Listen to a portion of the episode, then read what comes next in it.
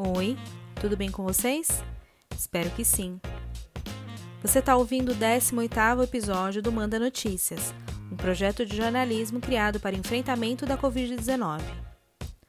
No episódio 13, transmitido na semana passada, a gente falou sobre as fotos aéreas de centenas de covas abertas nos cemitérios públicos de São Paulo.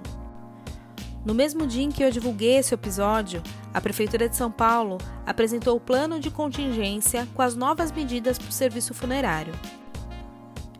De acordo com a Prefeitura, o conjunto de ações foi criado com o objetivo de atender o aumento da demanda causado pelas mortes por Covid-19, garantindo a dignidade às vítimas e reduzindo o sofrimento dos familiares. Entre as medidas divulgadas estão a criação de um centro de informação e de um centro de logística para sepultamentos. Também será feita a abertura de agências funerárias dentro dos hospitais municipais para a possibilidade de familiares contratarem o serviço privado, o que vai reduzir a pressão no serviço público.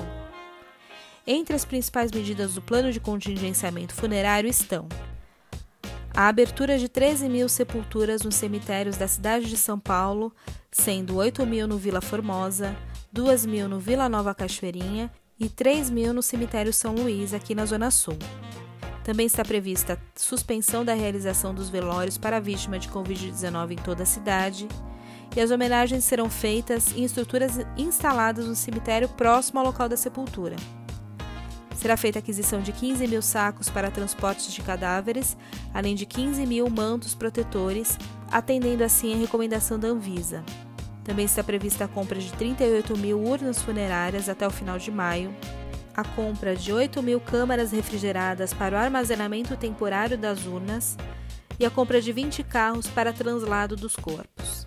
Diante do aumento no número de mortes, um problema grave passou a ser noticiado a falta de equipamentos de proteção individual para os trabalhadores do serviço funerário. A Prefeitura de São Paulo incluiu no plano de contingência a contratação de 220 coveiros e outros 200 profissionais caso o número de sepultamentos chegue a 400 por dia. E disse que os novos sepultadores temporários receberão EPIs da empresa contratada. A prefeitura afirmou também que todos os profissionais aptos a fazerem os sepultamentos nos casos suspeitos e confirmados de coronavírus deverão utilizar os equipamentos de proteção individual, como máscaras, luvas e uma roupa apropriada para o manejo dos corpos.